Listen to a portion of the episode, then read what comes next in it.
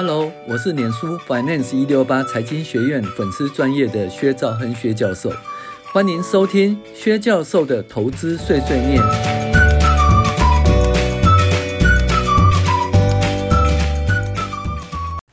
各位学员大家好，我是薛兆亨薛教授。我们现在来讨论这个投资藏宝图十二招的第五招，也就是财务结构指标分析。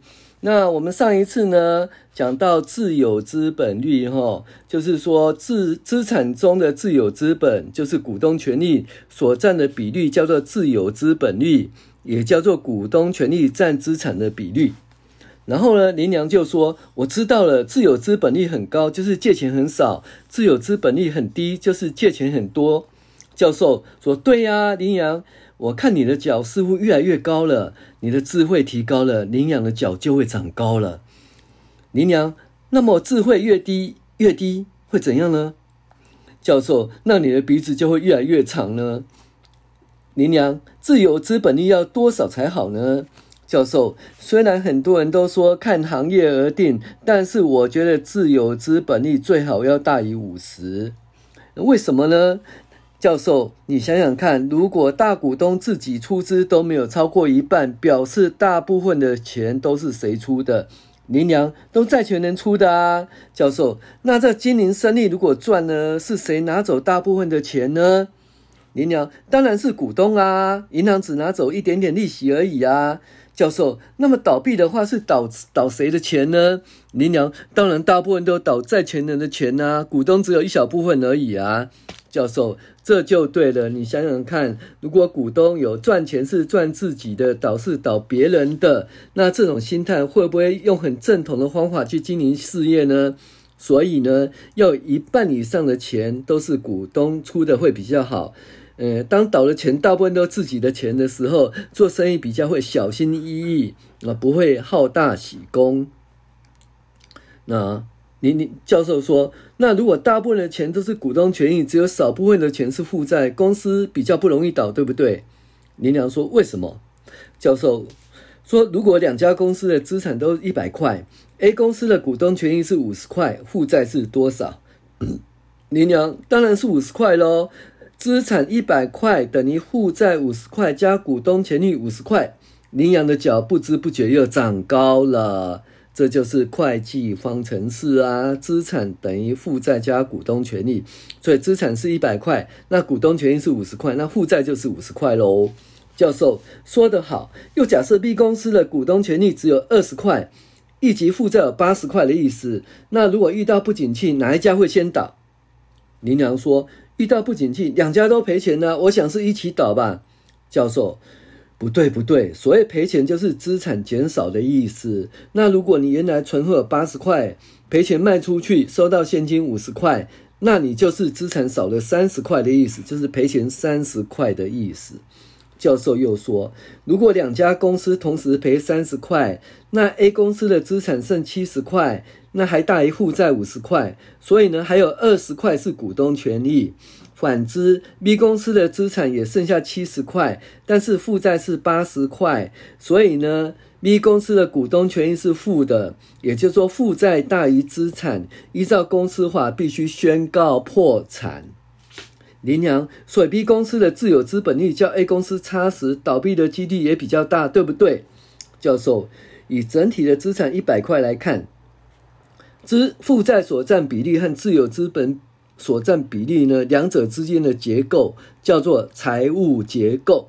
那如你所知，自有资本越多，倒闭几率越小，也就是财务结构越稳健，负债所占的比例越高，倒闭的几率越高，也就是财务结构越差。那因为呢，基本上就是说，所谓的那个财务风险啊。哦，财务风险就是说，诶，遇到不景气的时候，对不对？那你就是没办法来清偿哈，来清偿负债的风险哈。所以基本上呢，就是撇开那个营业的的问题哈，所谓营业风险的问题，我们就光财务结构相同，大家面临相同的外在的营业环境，然后呢，财务结构比较差的越容易倒。那所谓财务结构比较差，就是负债比率比较高，然后自有资本比例比较低。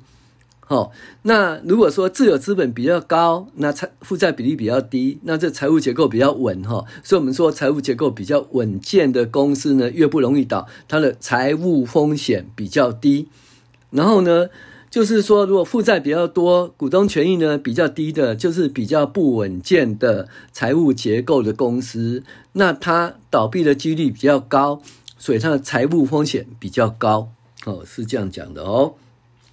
教授又说，以中钢为例，民国八十九年的自有资本为百分之六十四，一直进步到民国九十六年的百分之七十九，自有资本率一直在进步中，所以能够度过不景气的几率比较大，财务风险也比较低。哦，这就是你看哦，在一九九七年金融海啸的时候，一大堆钢铁股啦，哦，都倒掉了。那就财务结构太差了哈，财务结构比较好就比较 OK，所以中钢呢就把那个叶龙集团的那个哦，把叶龙吃下来了哈。那那后来就不是叫叶龙集团，叫易手易手集团了哈，或叶联集团了哈，叶联集团。那因为它的财务风险比较高一点哈，所以遇到不景气就比较差。那中钢的那个财务风险比较好哈，那财务结构比较好，所以倒的几率比较小。那到了不景气的时候，反而能够哦用低价哈吃掉它的竞争对手。教授，那不一定，因为中钢呢，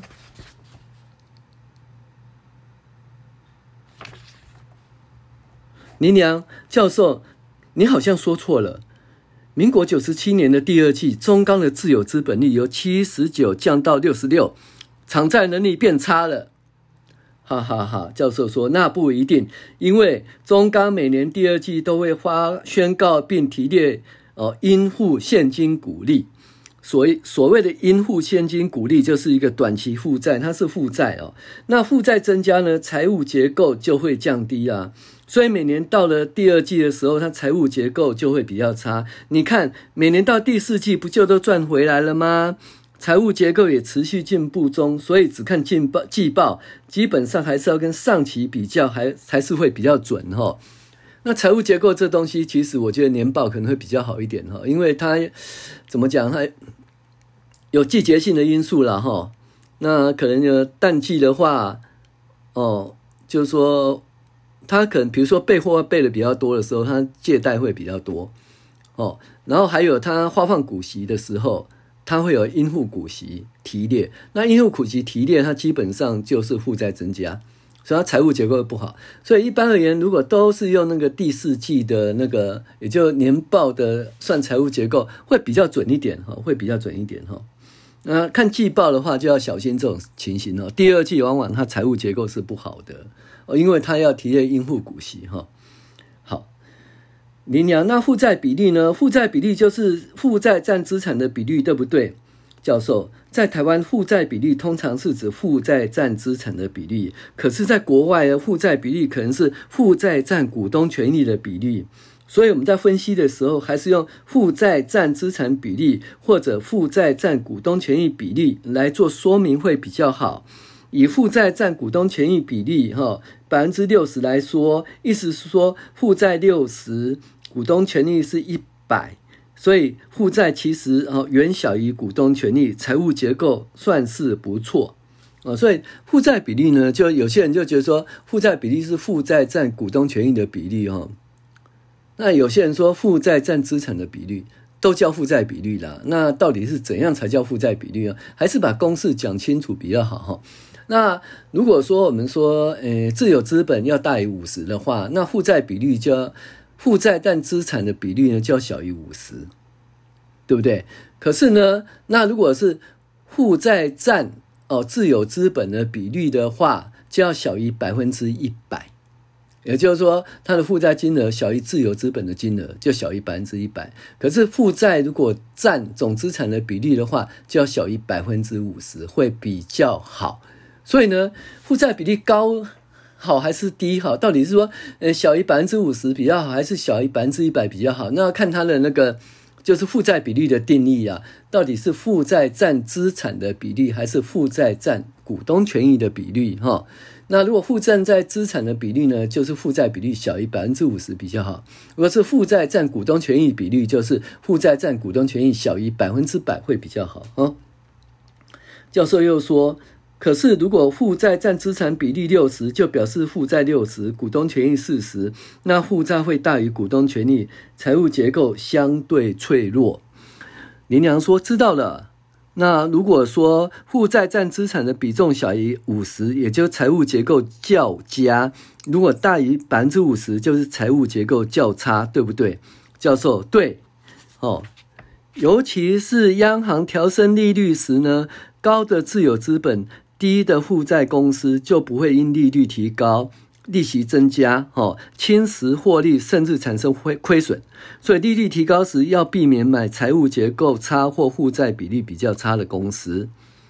那现在就是呢，现在美国不是开始在升息吗？全世界各地也在升息。那我国央行应该迟早还会持续在升息的哈。那升息的话，它的那个负债，嗯，它的利息支出会增加哈。那如果说你的负债比较高的话，那你可能会撑不住。嗯，尤其是那个买不动产的哈，如果你是房贷买不动产的哈。那如果说，诶，他的房贷呢，他的利率如果增加百分之一的话，哇，你每个月搞不好要增加多少钱？每个月利息还本付息要增加一万块，那你薪水是多少啊？每个月增加一万块，那是，那到时候没办法出去玩，或者吃吃馆子都没办法吃馆子哈，那就其实差很多哈。所以呢，如果你负债比较低哈，都用自备款的话，那你就是升息的话就。对你的影响就很小，可如果你是贷八成哈，就是借款八成，然后自备款两成的话，那你的升息的话压力就更大哦，就压力就更大。所以呢，遇到升息的时候呢，负债比例比较低的话，就比较能够撑得过去；那负债比例比较高的话，就比较撑不过去，甚至开始就违约。那违约了以后呢，你的房子就没办法买进买下来了哦，那就会被处分。哦，反而就会赔本，所以呢，我们在不要看说，诶，现在那个，呃，贷款成数很高，利率很低啊，那就直接去买房子哈。那你要看自己的能力啊，自己的能力，而且要要算一下在不同的情境下你可以负担的状况。不要想说啊，房贷利率都是一点几趴，没有哪有会没有那回事的。我那时候的房贷哈。大概都快十趴以上哈，所以那个时候房贷利率很高了哈，所以不是这样子的哈。